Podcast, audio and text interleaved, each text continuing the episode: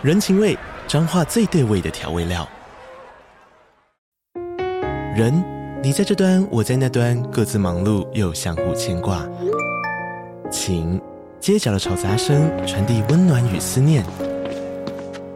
味，是从每一个转角飘出的乡愁。这里是彰化县政府 Podcast 节目《彰化早咖》，我是主持人内克。从彰化大小事各具特色到旅游攻略，透过轻松有趣的访谈，带着大家走进最在地的早咖。准备好了吗？彰化的故事，我们说给你听。以上为彰化县政府广告。如果你也和我一样喜欢一些灵异故事，欢迎你加入我。我的鬼话连篇，你不听不可。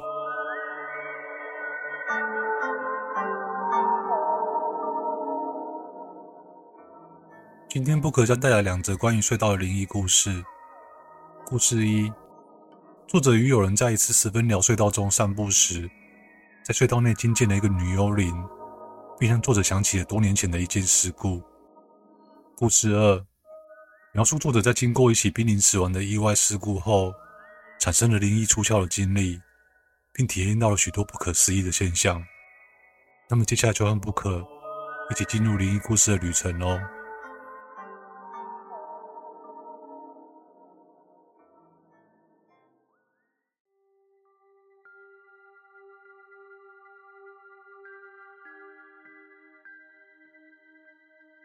故事一。十分寮隧道幽灵。这个故事是发生在十几年前，时间点大概是落在我入伍前夕。那时候正值炎热的夏天，八月初，我和一位女性朋友小娟在傍晚的时候到达了十分寮瀑布。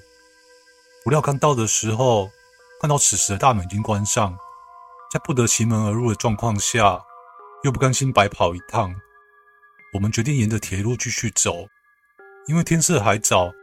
就想说在瀑布附近走走散步一下。我们慢慢的沿着瀑布走了一段路，大约走了十五分钟左右。此时我们看到一个隧道，这个隧道深度看起来差不多约有一百公尺，宽度大概就是差不多只能够容纳火车通过这样子。如果有去过的人，应该都会有印象。我们通过隧道后，继续向前走了十分钟，这时候的天色渐渐变暗了下来。在没发现后面有什么好玩的状况下，我们决定往回走。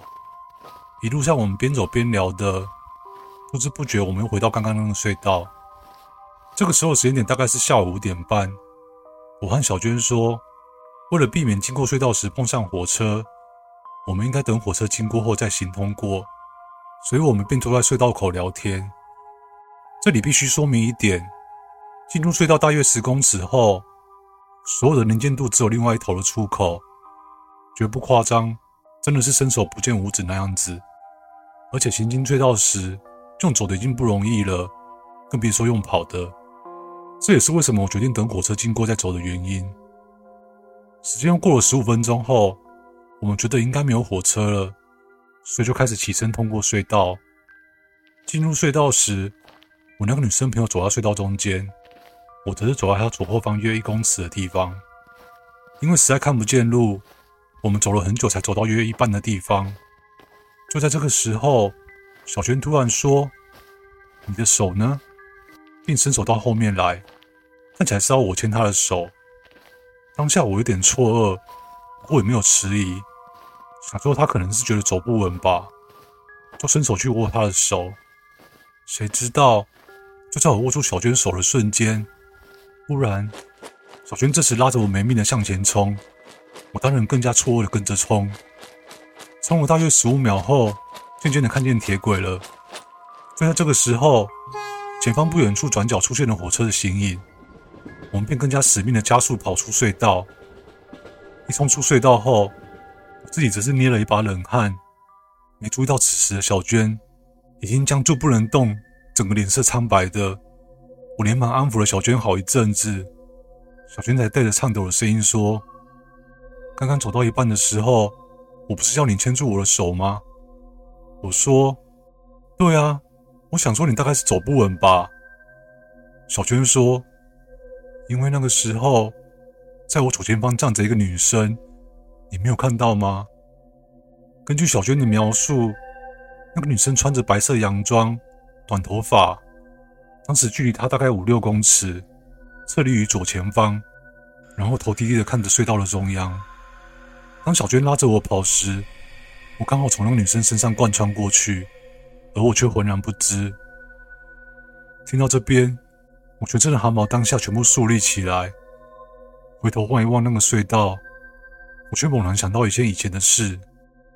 我当年高三的时候，我们高中男生与另外一个女校的摄影社一起到十分鸟这边外出拍摄外景，但摄影社的人却在隧道中遇到火车，当下闪避不及，当场造成了女校的学生一死一重伤。而当时的我早已从摄影社副社长卸任了，专心考大学。事后回想。当时那个女学生的现身，应该是在提醒我们尽快离开隧道，间接的让我们避免了一场危险吧。直到如今，我仍然很感激那位白衣天使。故事二：灵魂出窍。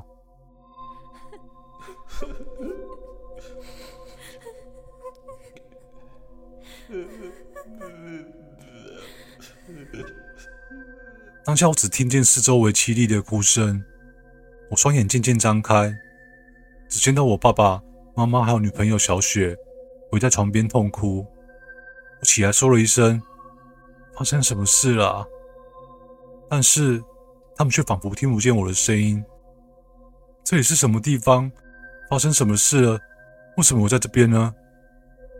此时心里充满疑问的我，只记得当时在巴士上面。在那巴士翻倒的那一刹那，我撞到头部，剧痛令我失去了知觉。等我醒来的时候，我人就已经在这边了。我尝试坐起身来，他们却依然看不见我。我起身下了床，但却看见此刻的我还躺在床上。这是怎么一回事？我死了吗？我第一个反应是扑向小雪，尝试着抱紧她的身体。但我却像空气般的抓不住任何东西。我开始消极的想着：我是已经离开这个人世了吗？但我当然不愿意接受这个事实。我向四周围看了一下，病房门外标示为加护病房。我看得见自己还有呼吸，胸口一上一下的，上上下下的收放。另外，从旁边的报告资料看起来，我只是陷入昏迷，但还未度过危险期。原来我还活着，我心里松了一口气。但此刻的我却更加感到迷惘。到底我现在是生是死啊？可是将会永久的待在这边呢？接着又观察了一下四周，发现病房内的四张病床都是像我一样昏迷的病人。就在我还在持续东张西望的当下，我突然发现隔壁床的墙角那边边边坐了一个老伯伯。哦，不，应该是说。这个老伯伯应该是隔壁床那位病人，只是此刻的他好像跟我一样都是灵魂。接着我便走上前去，那个老伯伯突然跟我说：“你进来多久了？”我心里觉得很好奇，为什么他会这样问呢？接着我便说：“我只是刚醒来而已啊。”老伯伯说：“那么你知道自己的情况吗？”我点头示意，大概知道。老伯伯说：“我想我们两个大概是灵魂出窍了吧？”我不是很肯定的回答：“也许是吧。”接下来的时间里面，我沉默下来，不发育的放空着。不知道过了多久，我看到了电视新闻播报着一辆巴士翻车的车祸片段，伤者的家属在加护病房等候的画面。我看到了当下，不知如何是好。以前听说医院里面有很多鬼魂，我以往是不太相信的。原来这一切都是真的。有一些活的人灵魂出窍，有些死的人魂魄则是离开了肉体。现在的我则是全部真实的看到了。至于他们那些灵体，哦不，此时的我应该改口说我们。我们这些灵体没有一定的容貌，心里想的自己是什么容貌，便是什么样的。有很多灵体在呻吟叫唤着，在这个非人的世界里面，十分的恐怖。有一些不甘心死掉的灵体，会残留在病房中。他们向我申诉着，苦缠着我。正当我被他们骚扰之际，突然眼前一黑，醒来时已经隔天早上了。我双眼睁开，只看见爸妈和小雪对着我微笑。我问他们说：“那个隔壁床的老伯伯去哪边了呢？”他们用着不可思议的语气问我：“为什么我知道隔壁床是个老伯伯呢？”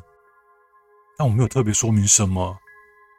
后续爸爸便说：“那位老伯伯在你醒来前的一个小时就已经过世了。”而此时病房外的电视晨间新闻上面。仍然还播放着昨天巴士的车祸片段，只是此时的我已经看不见那些灵魂了。事隔数年以后，这段恐怖的经历仍然在我脑海中。也许平常我们每个人的身边四周都充满着孤魂野鬼，只是我们平常人看不见或是碰不到而已吧。故事说完了。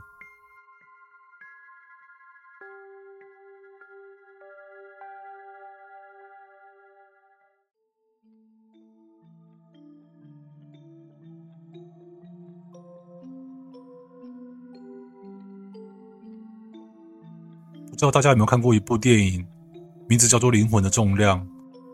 里面的序言是这样写着的：床中人死亡时候，身体会消失二十一公克，也许是一枚硬币的重量，一只蜂鸟的重量，或许是一个人灵魂的重量。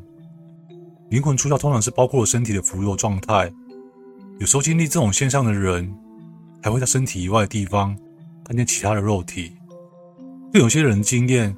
是经由一些自发性行为获得的，也就是可以自己控制的意识。不知道各位观众相不相信灵魂出窍这件事情？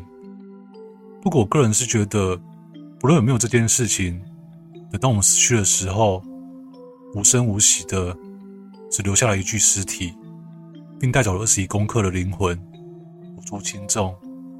死亡，我觉得只是大家都必须体验的一个过程。死后，我们也带不走什么。生活并不是为了活而活，而是要活得有意义、有价值，要好好享受开心、难过的每一天，这才是布可我觉得最重要的地方。各位观众，你们觉得呢？谢谢你们听我说故事，我是布可我们下次见哦，拜拜喽。